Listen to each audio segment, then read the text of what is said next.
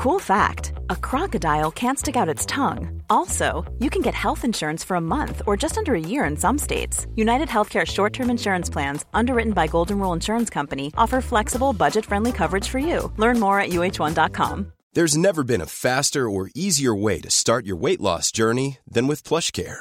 PlushCare accepts most insurance plans and gives you online access to board certified physicians who can prescribe FDA approved weight loss medications like Wigovi and Zepbound for those who qualify. Take charge of your health and speak with a board certified physician about a weight loss plan that's right for you. Get started today at plushcare.com slash weight loss. That's plushcare.com slash weight loss. Plushcare.com slash weight loss.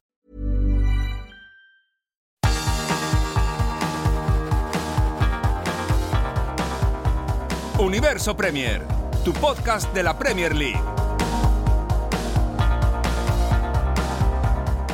Hola, ¿qué tal? Bienvenidos a Universo Premier. Yo soy Álvaro Romeo y hoy voy a hacer este programa con José Carlos Cueto.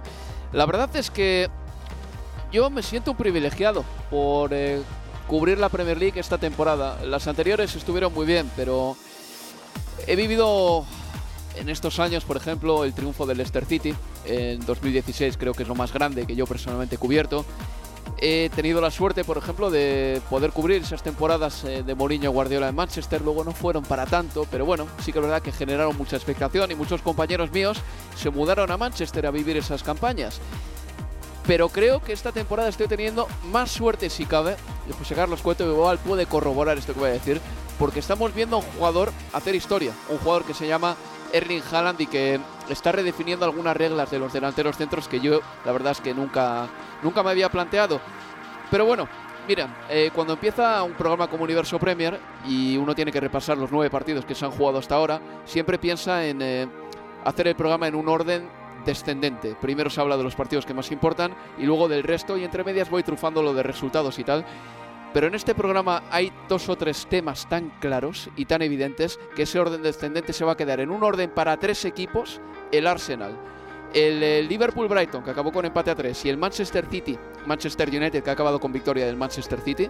Y luego hablaremos de refilón, casi de puntillas, en los últimos dos o tres minutos del resto de partidos, porque la realidad nos viene dada así, el interés de la jornada está en esos tres grandes bloques que les acabo de decir cuáles son. Pero bueno, empecemos por los resultados rápidamente y luego ya nos metemos en el meollo del asunto y ya no paramos de hablar de fútbol y nos dejamos de números, de resultados y de clasificaciones. Empezaba todo con el Arsenal ganándole por 3 a 1 al Tottenham. El Bournemouth empataba a 0 con el Brentford. El Crystal Palace perdía en casa 1-2 con el Chelsea. El Fulham perdía en casa 1-4 con el Newcastle. El Liverpool empataba a 3 con el Brighton and Hove en Anfield. El Southampton perdía 1-2 con el Everton. El West Ham United le ganaba 2-0 al Wolverhampton. Y ya el domingo el Manchester City le ha ganado por 6-3 al Manchester United. Se jugarán después el Leeds United Aston Villa y el Leicester City Nottingham Forest, partidos de los que quizá hablemos en el próximo Universo Premier del siguiente jueves. Ahora ya dicho los resultados y dicha la clasificación con un Arsenal líder, un City segundo, un Tottenham tercero y un Brighton cuarto, pasamos ya directamente a los nombres propios. Nos dejamos de números, de puñetas, José Cueto, Erling Haaland, tres goles, Phil Foden, tres goles, victoria del Manchester City por 6 a 3. Ah, bueno, eh, de esos análisis que se dicen solos por lo que acabas de comentar. O sea, dos hat-tricks en un derby de Manchester, Manchester pues imagínate. Eh, redefiniendo Haaland, pues justo ahora cuando cerramos la transmisión del partido te comentaba que está redefiniendo los registros goleadores de arranques de Premier League. Eso es, eh, digamos, lo más palpable, el más hecho de todos. Pero para mí lo principal que está redefiniendo es que siempre decíamos de los clubes con grandes jugadores, con grandes delanteros, de que la gran ventaja que tenían era que empezaban ganando los partidos por el gol siempre seguro que aportaba ese jugador. Bueno, con Haaland igual habría que empezar a hablar de empezar con dos goles, lo cual es una absoluta locura, porque ya no solo son los dos goles de ventaja, sino la confianza con la que te hace salir a cada partido, que te hace afrontar cada encuentro sabiendo que tienes un tío que no importa lo mal que pueda venir el partido, sabiendo que cuentas con que al menos te va a anotar uno o dos goles por partido. Esto es tremendo refuerzo, ya no solo goleador, productor para el Manchester City, sino también refuerzo de moral, tremendo refuerzo de autoconfianza para salir a los partidos confiando plenamente en tus posibilidades y sabiendo que tienes probablemente el activo ahora mismo más importante, seguramente junto con quizá Mbappé, Vinicius del fútbol mundial, ahora mismo en este arranque de temporada. Tengo la Con la salvedad de que marca muchísimos más goles que los, que los otros dos. Es que tengo la sensación de que estamos siendo testigos de algo histórico. Ujú. De verdad te lo digo, el nacimiento de un futbolista que va a romper los números del fútbol noruego, evidentemente, de la selección noruega, de goles del Manchester City, quizá de la Premier si se queda aquí todos los años que al City le gustaría que se quedase, y del fútbol mundial. Del fútbol mundial, porque tiene 22 años y sale un gol por partido desde los 19. Esto no es natural, no es normal, no se ha visto antes. No sé, quizá los números de Puskas en su momento con 19 años eran análogos a estos, pero no lo sé. Pero en el fútbol contemporáneo yo no he visto a alguien que tenga tanta buena relación con el gol desde tan temprana edad, porque Y- Mbappé es distinto. Y no se arruga ante ninguna circunstancia, no se arruga ante ningún partido, ante ninguna competición, le da absolutamente Sí. igual. O sea, eh, em- seguramente empezó marcando cuatro goles en la liga del patio del colegio por partido cuando jugaba y marca cuatro goles también en Liga de Campeones. Sí. O sea, es que le da absolutamente igual la competición que sea.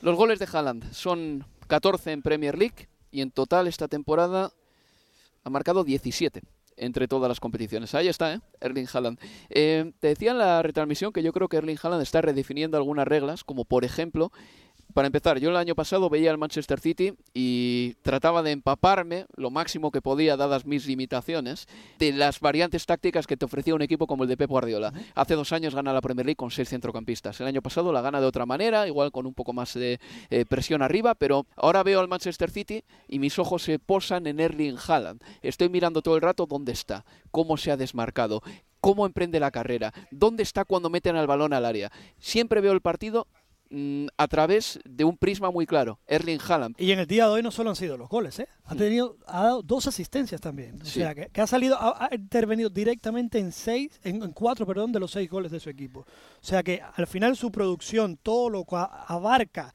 a la hora de atacar, no solo se concreta en goles, sino que también toma buenas decisiones con la pelota, aunque no sean las que empujen directamente el balón a la red. O sea, elige bien, no solo es un delantero que es un cazagoles, sino que toma buenas decisiones Sí. en ataque, lo cual es muy complicado. Y dime que, por ejemplo, cuando De Bruyne ha metido ese balón al segundo palo, fuerte, un centro fuerte al segundo palo, dime que Tenía clarísimo que se iba a tirar. que iba, pero ella. que iba a llegar a que sí. Ese balón se lo metes al Kun Agüero, a Julián Álvarez y dices, uff, igual no llega. Pero, pero este tipo yo sabía que iba a llegar. la dotación física que tiene. O sea, es un jugador muy alto, pero muy elástico, muy ágil. Y si además de eso le imprime el pundonor que le pone para llegar a cada balón, estamos hablando de, de- de un jugador prácticamente imparable cuando esté a este nivel. Y tener a dos tipos de 22 años que marcan un hat-trick cada uno, esto para el Manchester City es un capital futbolístico tremendo, ¿eh? Eh, de cara al futuro. Que tiene que cuidar y es, digamos, es otra de las grandes noticias del Manchester City en esta temporada. Si de, digamos, la juventud y efervescencia que tiene esta plantilla también Ujú. en piezas muy clave del equipo. Sin duda alguna es eh, un equipo impresionante este que ha construido Guardiola, eh, alejado quizás de fichajes rimbombantes, es cierto que el de Haaland lo es, pero es un equipo muy trabajado, es un equipo que eh, se ha construido de a poco, que ha ido renovando piezas importantes, que ha ido deshaciéndose también eh, de, de ciertos jugadores que fueron importantes y no, no ha temblado el pulso a la hora de, No, de no. renovar la plantilla, me refiero al propio Raheem Sterling, me refiero a, a Sinchenko en el lateral izquierdo, muchos jugadores que ha ido eh, refrescando y renovando el Manchester City y con resultados que completamente dan la razón a la planificación deportiva. Te voy a mm, dejar caer votando dos nombrecitos y me dices lo que quieras de ellos. Uno de ellos, Akanji. A Kanji, bueno, entró sustituyendo, nos sorprendió a todos que no contara con Rubén Díaz en el Mm. 11 y hay que decirle que no solo se prodigó, bien en las acciones defensivas, sino que también tuvo eh, mucha entereza, mucho empuje, eh, realizaba, realizaba conducciones con el balón, se animaba a pisar terreno contrario con mucha seguridad. Teníamos dudas de lo que podía hacer la defensa de Manchester City ante jugadores tan rápidos, tan habilidosos del Manchester United a- antes del terreno de juego, pero todo en la labor defensiva de Manchester City, ya no solo la de los centrales contando con Akanji, sino también las intervenciones defensivas de jugadores, por ejemplo, como Bernardo Silva, como Gundogan, como De Bruyne, haciendo también un poco de Rodri, pivotando, jugando en posiciones defensivas, ayudaron y ayudaron, complementaron al a la buena a la buena labor y al gran partido que hizo Kanji también. Y luego de Jack Grealish tengo que decir que está para ponerle un notable alto. Sí. Eh, y aparte, él ha originado, generado una de las jugadas que han sido para mí un punto de inflexión en el partido, que es esa amarilla que le saca a Diogo Dalot en el minuto uno del encuentro. A partir de entonces, Jack Grealish ha dominado perfectamente esa banda. Sabía que tenía todas las de ganar. De hecho, se puede decir, para mí Jack Grealish hace mejor partido que Foden. Lo que le falta Claro, a, claro, sí, Grealish sí. es quizás el gol, la intervención más directa en Estoy uno de de, los goles. Pero en cuanto a la, lo que le dio lo que aportó Jack Grealish al partido fue fenomenal desde el minuto uno. La amarilla vino antes del minuto dos, la que le, la que le termina provocando a Diogo Dalot. Pero es que todo el partido estuvo con un protagonismo impresionante. Diría que además fue probablemente el jugador que más tocó la pelota, que más empujó la pelota hacia posiciones ofensivas cada vez que la tenía. Perdió muy pocos balones, los pro- protegió fenomenal y siempre quedando además del espacio muy consciente, muy abierto para recibir, pero luego siempre muy consciente del movimiento hacia adentro para aprovechar la subida, para aprovechar que otros jugadores ocuparan ese espacio y por ahí llegaron precisamente tres de los goles del Manchester City. Perdóname, José, pero tengo un poco memoria de pez. No sé si he dicho que Emerick Laporta ha vuelto. Ha, vuelto y Sí, ha jugado. Ha sí. jugado unos minutos, sí, ¿vale? No sé si lo había dicho, la verdad. Y luego un apunte sobre Riyad Mahrez antes de irnos al, al parón por publicidad. A ver, mm, Riyad Mahrez ahora mismo es suplente en el Manchester City. Esta temporada, de hecho, en Premier lleva nada más que dos titularidades. Eh, Foden y Grealish se están rayando a gran nivel y Foden, de hecho, no solo goza de la confianza de Pep Guardiola, sino también de Gareth Southgate, ¿de acuerdo? Es decir, parece que Foden está muy establecido como titular allá donde juega y ya Grealish, la verdad, es que abre el campo muy bien en la banda izquierda y desde la marcha de Sterling es también un titular, titularísimo casi. Bien, en una temporada distinta, sin mundial, esto lo decía en la retransmisión de Estadio Premier, creo que Riyad Mahrez habría agradecido que se jugase la Carabao Cup en estas jornadas de, de entreguerras, ¿no? Hasta finales de diciembre. Pero como hay mundial en noviembre, lo que se va a jugar son partidos de Champions antes del 16 de noviembre. Pero la Carabao Cup queda ahí aparcada y cuando empiece el año 2023 se seguirá jugando. Eso le viene mal a Riyad Mahrez, porque no tiene partidos fáciles donde jugar, demostrar y ganarse un hueco en el 11. También hay que decir, y repito con la pedrada, esta es una temporada completamente atípica, Sí. a saber qué pasa después del Mundial. Y luego otra cosa, eh, ya no estamos hablando de ello porque Haaland ha demostrado una eficiencia goleadora que ha pulverizado récords y que ha facilitado mucho el transcurrir de los partidos de Manchester City. Pero hacíamos el apunte a principios de temporada sobre que obviamente Haaland llegaba y sí, se cubría un hueco, llegaba una superestrella, pero que a la misma vez eso también era coste de quizá un poco menos variedad de la plantilla. Perdió, repetimos, Sinchenko, Sterling, Gabriel Jesús. Yo creo que Riyad Mahrez al final va a tener muchas oportunidades de contar, de jugar, porque cuando se venga la mayor carga de partido, cuando aparezcan las lesiones, es realmente uno de los primeros jugadores, los primeros en la lista en salir y reforzar cualquier mimbre que se pueda caer del primer equipo. Confiemos en que sea así. A la vuelta vamos a hablar del United, del Arsenal Tottenham y también del Liverpool Brighton and Albion y luego todo lo que podamos del resto de partidos de la jornada. Una pausa y seguimos. Hey there, it's Michelle Norris. I'm host of a podcast called Your Mama's Kitchen. When I travel, I'm usually looking for a way to find a taste of home when I'm not at home. And one of the things I love to do when I am at home is entertain. And Airbnb allows me to do that. When I was in California recently, I rented a house that had a great kitchen. And when we were sitting around the table, we we're all thinking, we're in someone else's house. Someone could be in all of our homes as well. If you have a home, but you're not always at home, you have an Airbnb. Your home might be worth more than you think. Find out how much at airbnb.com/slash host.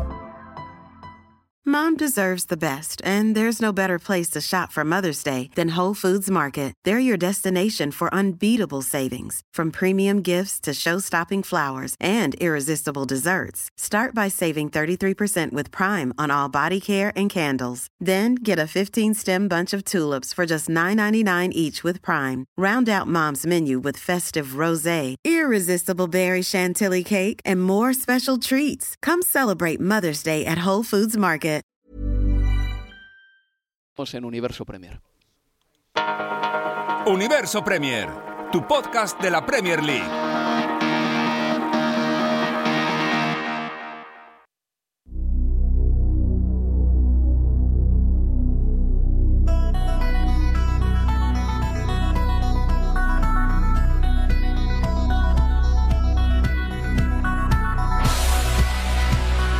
Seguimos en Universo Premier. Continuamos. Yo soy Álvaro Romeo y estoy con José Carlos Cueto. Acabamos de vivir el derby de Manchester. Ha ganado el Manchester City por 6 goles a 3. ¿Qué podemos decir del Manchester United? Bueno, pues cuando el United se iba perdiendo al descanso por 4-0, algo que le pasó hace un mes y pico también en el campo del Brentford, decíamos, lo mejor que puede hacer Eric Ten Hag es decirles a sus futbolistas, mira, salid al campo y no perdáis la segunda parte, empezad la segunda parte como si fuésemos 0-0 y ganadla, o al menos empatadla. Y al menos consiguieron marcar un gol más que el Manchester City en la segunda parte. ¿Es insuficiente? Sí, pero en la segunda parte maquilló el resultado Estuvo bien Anthony, un jugador autónomo que vive al margen de lo que haga el equipo en algunos aspectos e incluso cuando el equipo juega mal, él puede rendir. Eh, terminó saliendo Casemiro en la segunda parte por Scott McTominay. Espero que Casemiro algún día se haga titular en este equipo. Y Cristiano Ronaldo no jugó ni un minuto pese a calentar en la primera mitad. Y eso que Ten Hag hizo todos los cambios que podía haber hecho.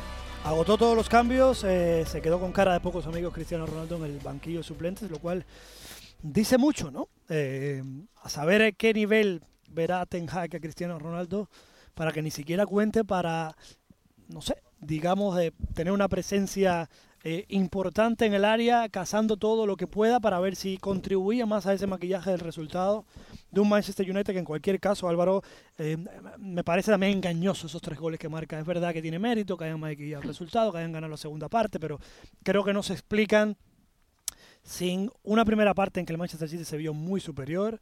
Tampoco se explican, creo, sin esa aluvión de cambios que hizo Pep Guardiola, que obviamente dibujó mucho al Manchester City.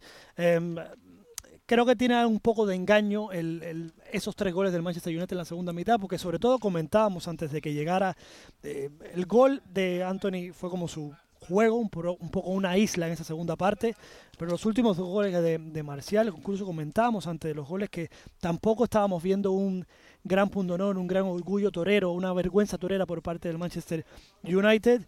Y yo creo que si Ten Hag creía que había encontrado su once tipo, repitiendo el que para nosotros fue el mejor partido de la temporada hasta el momento de la victoria ante Arsenal, si creía que había encontrado el once tipo, yo creo que va a darle eh, una vuelta importante tras este correctivo que se ha llevado a Etihad. Los goles evidentemente son terapéuticos para Anthony Marcial, ha anotado dos, imagino que en el próximo partido del United en Premier League jugará aunque sea algunos minutos, una vez más. Eh, lo peor para el United es la lesión de Barán, lo peor para el City, la lesión de Walker. A estas alturas de la temporada, cuando hay lesiones, ya nos ponemos a hacer cálculos de llegar al Mundial. Si no, es un momento sensible. El Mundial empieza dentro de seis semanas aproximadamente. Pasamos de partido. Vamos al derby del norte de Londres. Ahí estuvo José Carlos Cuoto. Arsenal 3, Tottenham 1. El Tottenham no gana en Premier League en el campo del Arsenal desde hace ya 12 años. El partido fue bonito en el encuentro hubo un jugador que yo creo que demostró que está en un estado de gracia tremendo, que es Gabriel Jesús, un ex del Manchester City, y el Arsenal demostró que tiene más, ahora mismo, más garbo, más creatividad y hasta un poquito más de ritmo que el Tottenham. Es así. finura, sí, sí, sí, Tiene jugadores muy buenos en el uno contra uno, muy dinámicos, muy jóvenes. Hablamos de la línea de tres por detrás de Gabriel Jesús, digamos con Odegaard, Bukayo Saka y Gabriel Martinelli está funcionando realmente bien al Arsenal. Yo creo que explica en gran parte, además del gran nivel obviamente de Gabriel Jesús, este eh, arranque bastante potente de, los Gunners. Pero quiero poner otro, dos nombres también sobre la mesa, Álvaro, y otro es el de Thomas Party. Bueno, jugadorazo. Con gran gol, probablemente el gol de la jornada. Mm. Gran arranque de temporada de Granit Xhaka también, ¿eh? Fíjate lo que te voy a decir.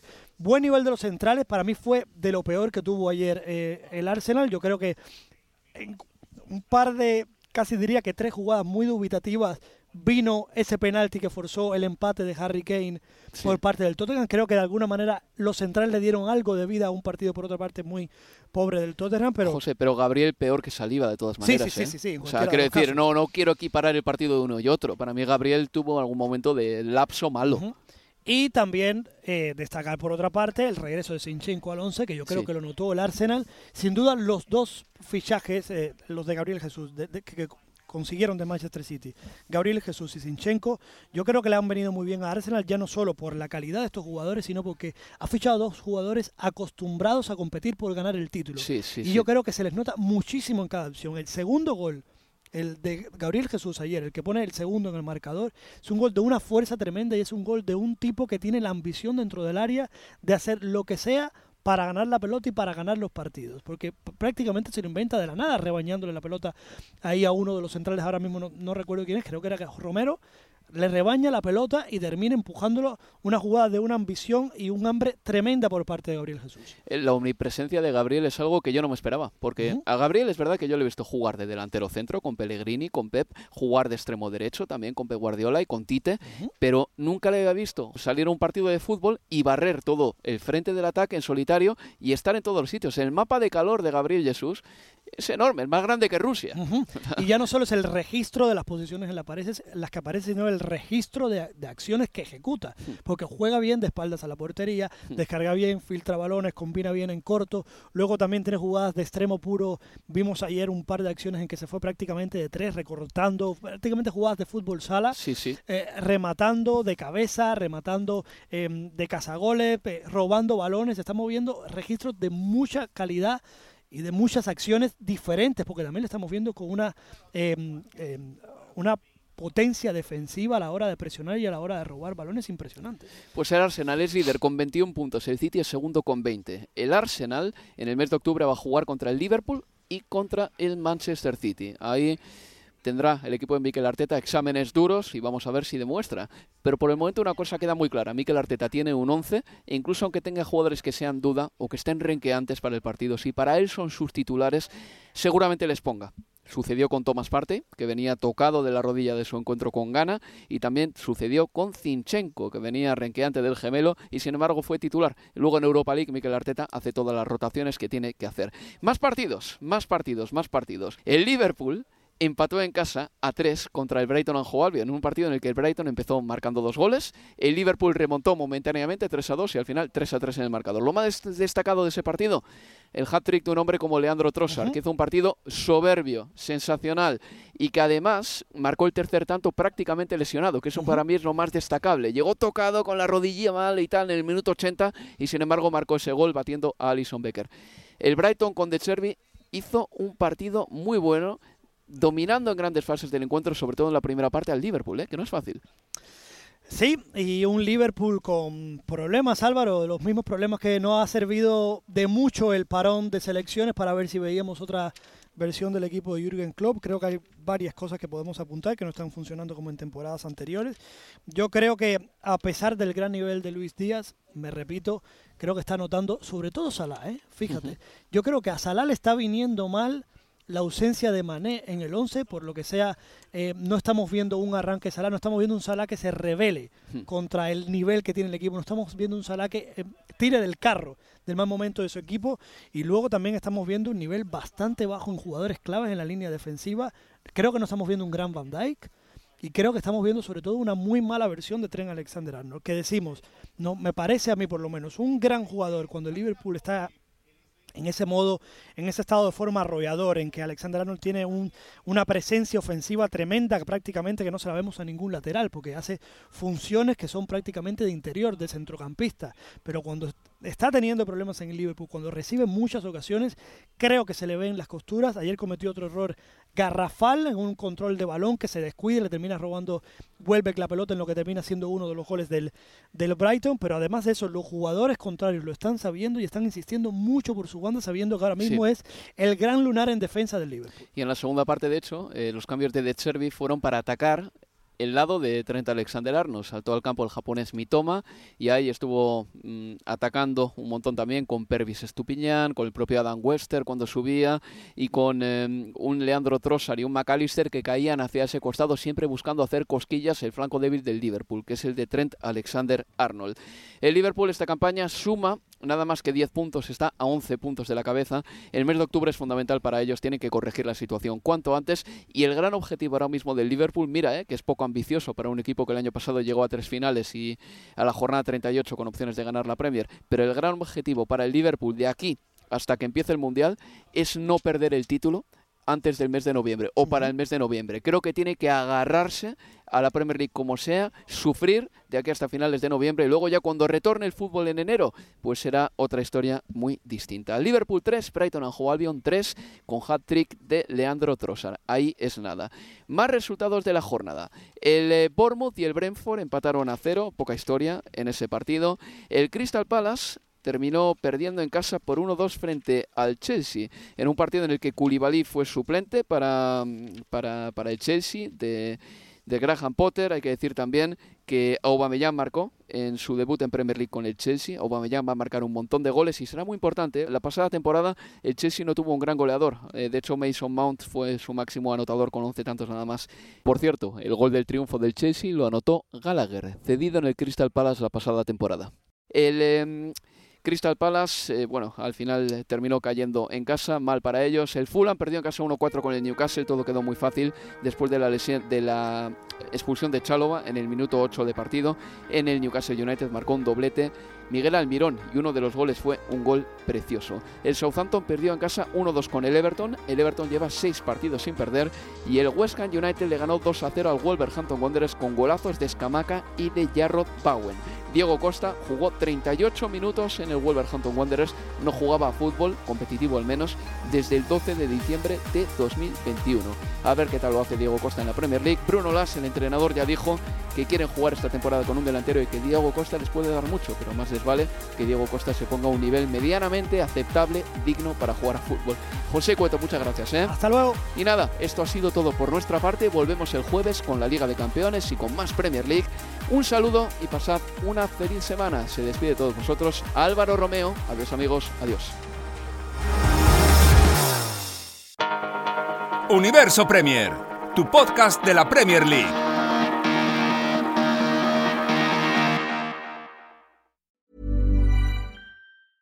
Planning for your next trip?